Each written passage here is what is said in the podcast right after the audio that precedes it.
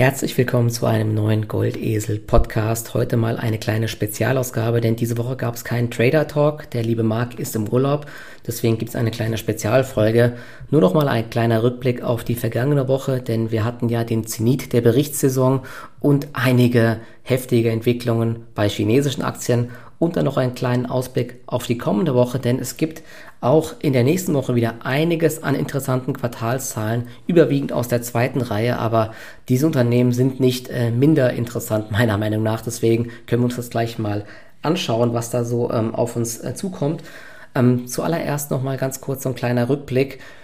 Was weiter auffällig ist, dass ähm, die Reaktionen auf Quartalszahlen ähm, sehr, sehr verhalten sind. Und zwar in der, äh, der Hinsicht, dass gute Zahlen eben weiterhin zu kaum nennenswerten positiven Reaktionen führen.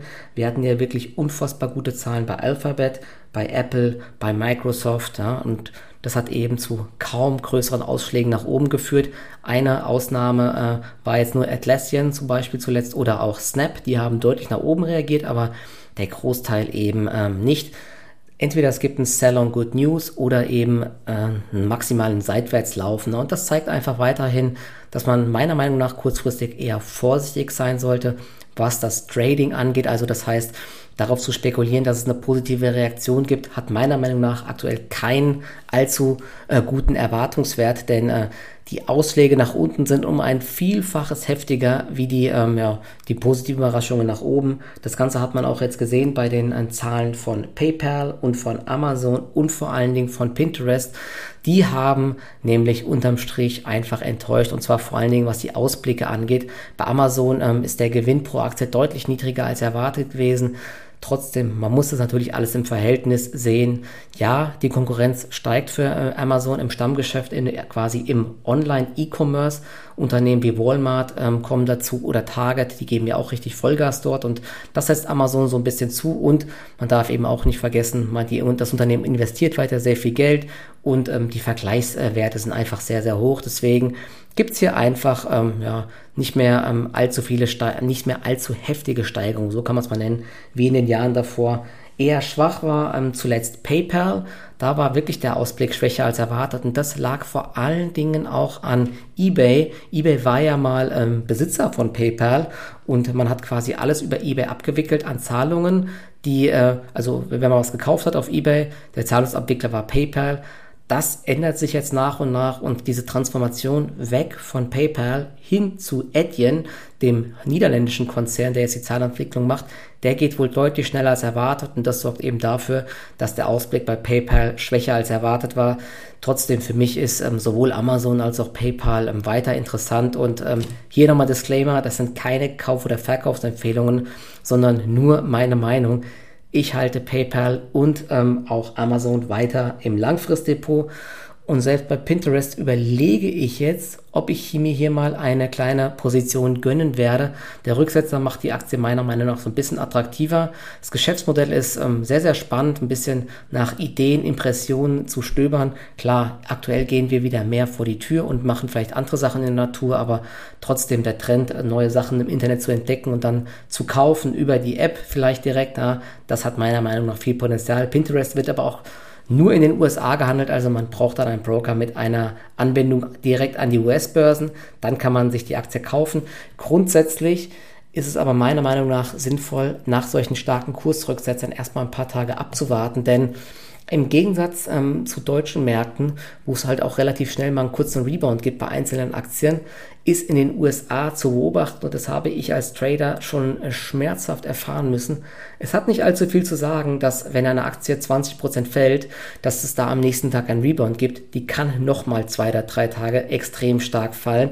Ich habe sogar schon viele Sachen erlebt, wo eine Aktie von 5 Dollar auf 100 Dollar gestiegen ist und danach kam ein Rücksetzer, zum Beispiel auf 70, 80 Dollar und dann dachte man, ah okay, jetzt kann ich wieder einsteigen, der Rücksetzer ist da, gute Kaufgelegenheit und danach fallen die Aktien einfach wieder Richtung 10 Dollar oder sogar Richtung 5 Dollar. Sowas gibt es in den USA.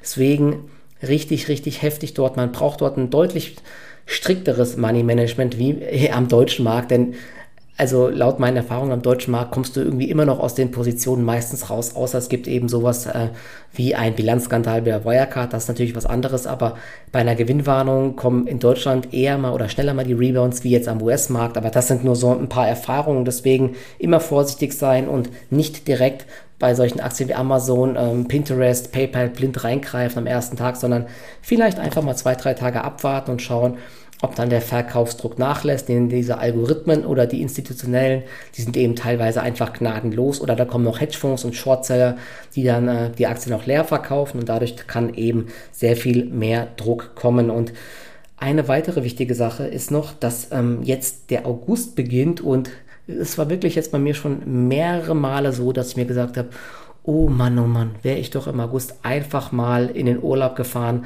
Das wäre günstiger gewesen, wie hier die ganze Zeit an der Börse zu traden.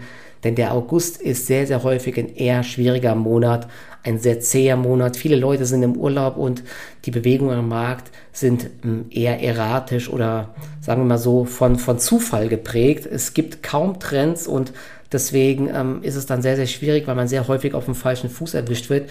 Im Endeffekt ist das schon so ähnlich wie das, was wir aktuell sehen, nämlich dass wir unterm Strich seitwärts laufen, dass es mal Tage gibt, äh, wo der Markt auf einmal sehr stark ist und man denkt, oh, jetzt, jetzt bricht der DAX nach oben aus oder ui, heute sind die Value-Aktien stark oder heute sind wieder die E-Commerce-Aktien stark. Und am nächsten Tag ist es einfach wieder komplett umgekehrt. Der Markt zeigt einfach eine unglaubliche Schwäche und von, von Kaufdruck ist einfach absolut nichts mehr zu spüren. Deswegen ist es auch meine Strategie weiterhin im August eher im Trading-Bereich eine hohe Cash-Quote zu halten, um die 50 Prozent. Bei ähm, Gewinnen, die sich aufbauen bei einzelnen Aktien, eher auch mal Gewinne mitzunehmen und nicht auf die ganz große Bewegung zu hoffen. Denn äh, wenn man sich die Indizes insgesamt anschaut, sieht man weiterhin, der DAX ist in einer engen Range und auch zum Beispiel die Nasdaq ist in einer engen Range aktuell im Bereich 5650 ja, und nach unten begrenzt äh, ist es vielleicht im Bereich, äh, äh, nicht, nicht 6000, sorry, 14.672. Nach unten ähm, sind wir ein bisschen unterstützt im Bereich 14.500. Dort hat, die, hat der Index auch wieder hochgedreht.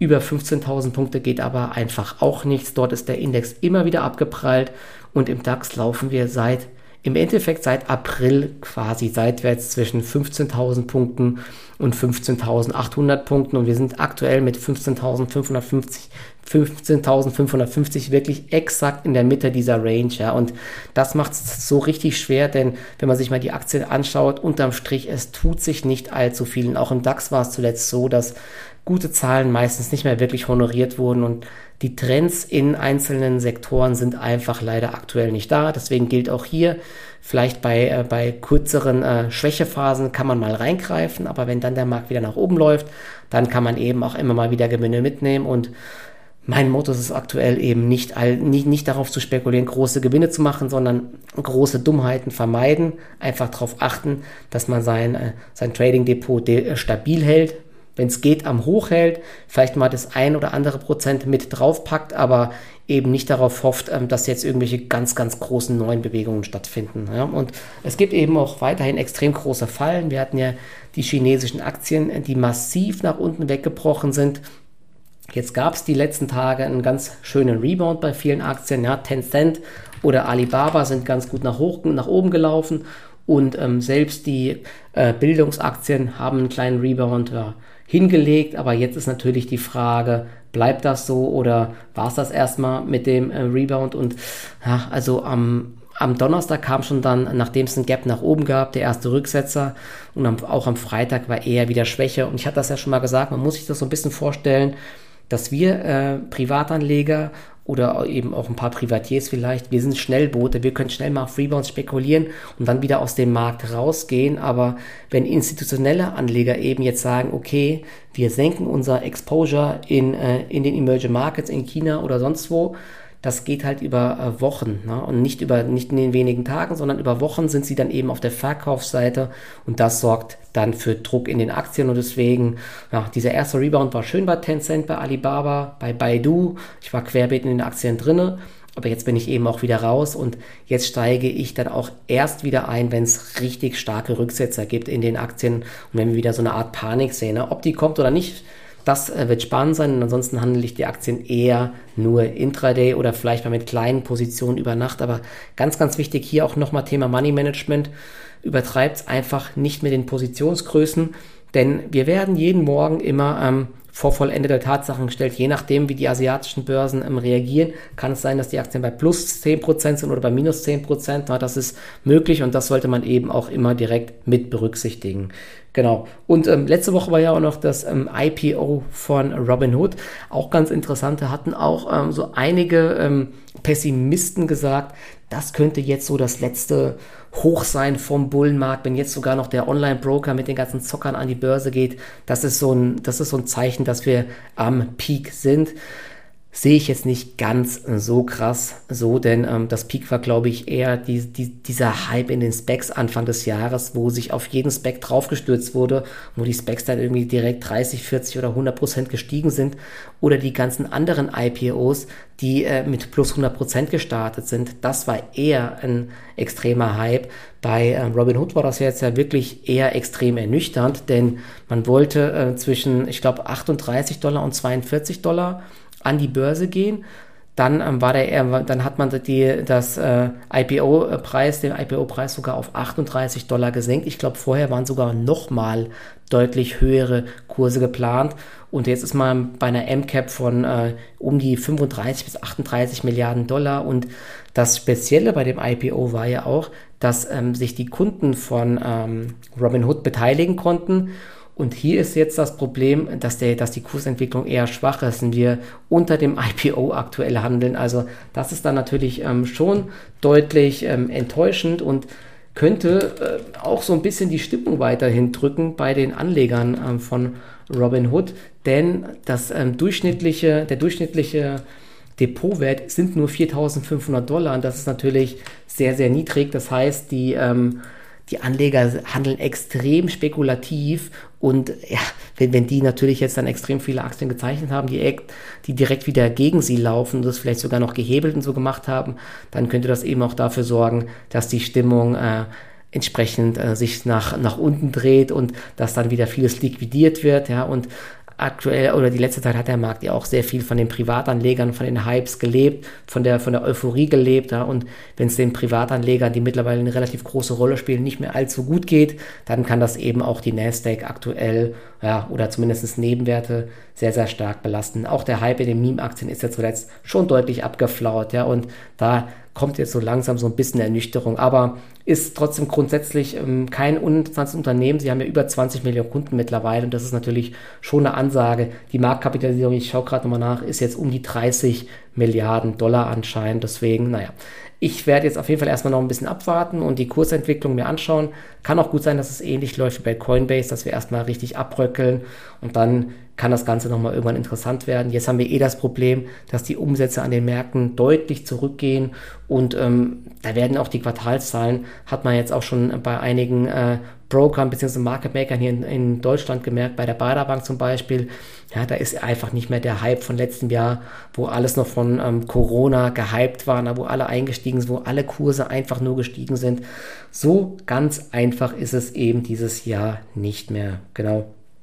Und ähm, eine andere Sache ist noch, genau, die Quartalszahlen für nächste Woche. Da kommen wirklich einige an interessanten Zahlen. Ich will nur so ein paar Sachen durchgehen. Ich bin ja weiter ähm, am Schauen, was so der ganze Sektor der grünen Aktien erneuerbaren Energien macht. Denn ich bin weiter der Meinung, dass wir hier in den nächsten Monaten oder Jahren nochmal einen extremen Hype sehen werden. Denn alle Länder haben sich quasi weltweit jetzt dazu entschlossen, die ähm, ja, die fossilen Brennstoffe massiv zurückzufahren, mehr erneuerbare Energien zu erzeugen. Die Elektromobilität, die, die, die legt massiv zu. Ja. Jeder Hersteller quasi hat jetzt gesagt, dass sie massiv investieren und gar nicht mehr in Verbrenner investieren. Also da geht es nur noch in die eine Richtung und da muss extrem viel passieren, was Offshore-Windenergie angeht, aber auch was Solaranlagen angeht. Und da meldet zum Beispiel am Montag Solar Edge, ein Wechselrichterhersteller, und die machen auch ähm, ähm, solche ähm, ja, Energiespeicher zum Beispiel und auch die Software dazu und so weiter. Also das ist sehr, sehr interessant. Auch noch eine Arista meldet, ähm, ein äh, Zulieferer für Rechenzentren unter anderem, sind jetzt aber, glaube ich, auch mit solchen Subscription-Modellen am Start. NXP meldet anscheinend auch noch ein Chip-Hersteller. Also am Montag auf jeden Fall schon mal interessant. Solar Edge habe ich noch eine kleine Position in meinem Langfristdepot und je nachdem werde ich dann äh, gegebenenfalls aufstocken. Alibaba meldet anscheinend am Dienstag vor Börseneröffnung. Ja, das wird auch spannend. Die Frage ist, sind die Quartalszahlen überhaupt relevant oder ähm, wird einfach nur darauf geschaut, was vielleicht gesagt wird bezüglich Regulierung oder Belastungen durch, äh, durch die äh, durch die äh, Partei in äh, China, die da ähm, ja, gegebenenfalls den großen Konzernen so ein paar Fesseln um die Füße legt. Ne? Das wird ganz spannend. Und am Dienstag nach Closing meldet Activision Blizzard, da gab es ja zuletzt einen Skandal, da gab es ähm, eine kleine Meuterei, weil es wohl, ähm, ja, weil Frauen da systematisch benachteiligt werden und da gab es dann ähm, einen Shitstorm und einen massiven Kursverfall auch. Also da bin ich auch mal gespannt, was dort passiert oder wie tiefgreifend dieses Problem einfach ist. Alterix meldet am Dienstag noch, ist ja auch ein gefallener Engel, Softwarekonzern. Sie haben große Probleme, zuletzt ähm, die Umsätze zu steigern. Aktie ist auch sehr, sehr schwach gelaufen in den letzten äh, Monaten. Also da wird es spannend. Und dann fast der spannendste Tag, Mittwoch und Donnerstag Mittwoch meldet Roku, Uber, Etsy, Fastly meldet. Ja, Fastly habe ich auch im Langfristdepot. Kursentwicklung ist eine Achterbahn und bei der Achterbahn sind wir aktuell eher im unteren Bereich. Also die Aktie ist extrem gefallen. Aber wer sich noch erinnert, dann äh, gab es ja äh, zuletzt vor einigen Wochen war das, da gab es einmal einen kompletten Ausfall von vielen Internetseiten weltweit. Und da hat man sich gefragt, was ist hier los? Und da ist eben ähm, äh, bei Fastly hat ein Kunde Einstellungen geändert und dadurch ist der komplette Service zusammengebrochen und da hat man eben gesehen, wie viele große Webseiten Kunden bei Fastly sind. Das waren, ähm, ich glaube, einige Airlines waren das, einige ähm, große Tageszeitungen. Ne? Das war querbeet aus den USA und auch aus Europa, sehr, sehr große Kunden. Und das zeigt eben, dass diese Content Delivery Networks, Anbieter wie Fastly oder auch wie Cloudflare, extrem wichtig geworden sind. Und ja, bei Fastly, die letzten Quartalszahlen waren sehr, sehr enttäuschend. Bin ich jetzt mal gespannt, ob sie sich so ein bisschen erholt haben. Und das, das Verrückte war ja auch, dass ähm, nachdem äh, dieser Bug kam, Erst ist Fastly extrem gefallen, natürlich, weil es vielleicht Angst gibt, dass es Schadensersatzzahlungen gibt bei Kundenabwandern. Dann ist die Aktie aber auf einmal gestiegen, weil man gesehen hat, wie fest verankert Fastly mittlerweile mit ihren Services bei großen Kunden ist. Also man kann das immer so oder so sehen. Genau. Und am Donnerstag wird es vielleicht auch nochmal ganz spannend. Vorbörslich meldeten Moderna und Viacom CBS. Viacom CBS habe ich bei mir auch noch eine kleine Position im Trading Depot. Das war ja auch so eine Aktie neben Tencent Music, die von dem einen Hedgefonds, ich glaube Archegos Hedgefonds hieß der, im Portfolio war. Dann wurde dieser zwangsliquidiert und die Aktien ähm, sind alle massiv gefallen. Hat sich bis heute nicht wirklich erholt, hatten aber ordentliche Zuwächse im Bereich äh, Streaming. Und ja, da wird es spannend. Man darf nicht vergessen, Netflix hat in, in, den USA und in Kanada Kunden verloren. Vielleicht hat Viacom CBS dort dann ja Kunden gewonnen. Und Moderna ähm, die äh, ja, werden wahrscheinlich massiv profitiert haben von den Impfstoffverkäufen, äh, klar, ähnlich wie Pfizer und BioNTech. Hier ist natürlich aber trotzdem jetzt die Frage, wie viel ist eingepreist? Also hier wäre ich auf jeden Fall jetzt vorsichtig und also ich persönlich würde hier vorher nicht mehr kaufen, denn ein Sell on Good News ist auf jeden Fall möglich. Wayfair meldet noch und Fiverr, auch noch zwei ganz interessante Unternehmen. Wayfair, ein Online-E-Commerce-Möbelhändler und Fiverr, die sind ja eine Plattform, die ähm, solche Services anbieten, also Auftrags, äh, Aufträge, wie zum Beispiel erstelle mir ein neues Logo und so weiter, die machen das. Und dann Donnerstag noch nachbörslich Square, auch eine große Position bei mir im Langfristdepot. Und Cloudflare habe ich auch im Langfristdepot, habe ich ja gesagt, Content Delivery Network Anbieter. Und ganz spannend noch, schaue ich auch immer ganz gerne drauf, Beyond Meat habe ich aber nicht mehr im Trading Depot und auch nicht im Langfristdepot, denn ja, die letzten Zahlen waren immer eher enttäuschend. Es gibt sehr viel Konkurrenz und die Marke ist scheinbar wohl doch nicht so stark, wie ich ganz am Anfang geglaubt hätte. Es gibt ja mittlerweile auch viele Alternativen wie The Vegetarian Butcher, sehr, sehr leckere äh, Chicken Wings haben, die unter anderem, die könnt ihr mal ausprobieren, die sind echt richtig, richtig gut. Ist natürlich keine Werbung, sondern ist nur meine Meinung. Genau. Und am Freitag noch ganz interessant vielleicht am DraftKings, da gab es eine Shortseller-Attacke zuletzt. AMC, da gab es, oder sie ist immer noch in ähm, aller Munde, aber nicht mehr ganz so krass bei den äh, Reddit-Boards, bei den äh, Meme-Aktien. Ja. Da muss man jetzt mal sehen, äh, was sie sagen. Ich glaube, sie wollten sogar ein paar neue Kinos aufbauen. Also ja, sie probieren nochmal ähm, rauszukommen, haben ja ähm, neue Aktien ausgegeben, haben dadurch die Verschuldung gesenkt und so. Also werden auf jeden Fall nochmal einige Zeit überlegen. Trotzdem für mich kein interessantes Geschäftsmodell diese Kinogeschichte. Also da bin ich auf jeden Fall raus. Also ihr seht, es wird eine spannende Woche. Ich hoffe, ich konnte euch ein paar Sachen mitgeben. Über aktuelle Zahlen und ähm, Entwicklungen spreche ich dann auch immer bei mir auf Instagram unter Goldesel Investing und gegebenenfalls wird es auch nächste Woche nochmal dann einen kleinen Livestream geben am Mittwoch oder am Donnerstag, wahrscheinlich dann über YouTube wieder, sofern mein Mikrofon mitmacht. Der gab letztes Mal ein paar kleine Probleme immer noch ein paar Kinderkrankheiten. Ich wünsche euch auf jeden Fall dann noch einen schönen äh, Sonntag, falls ihr es am Sonntag hört, oder einen guten Wochenstart, falls ihr das Ganze hier am Montag hört. Also einen schönen und erfolgreichen, äh, eine schöne und erfolgreiche Woche. Ciao, ciao.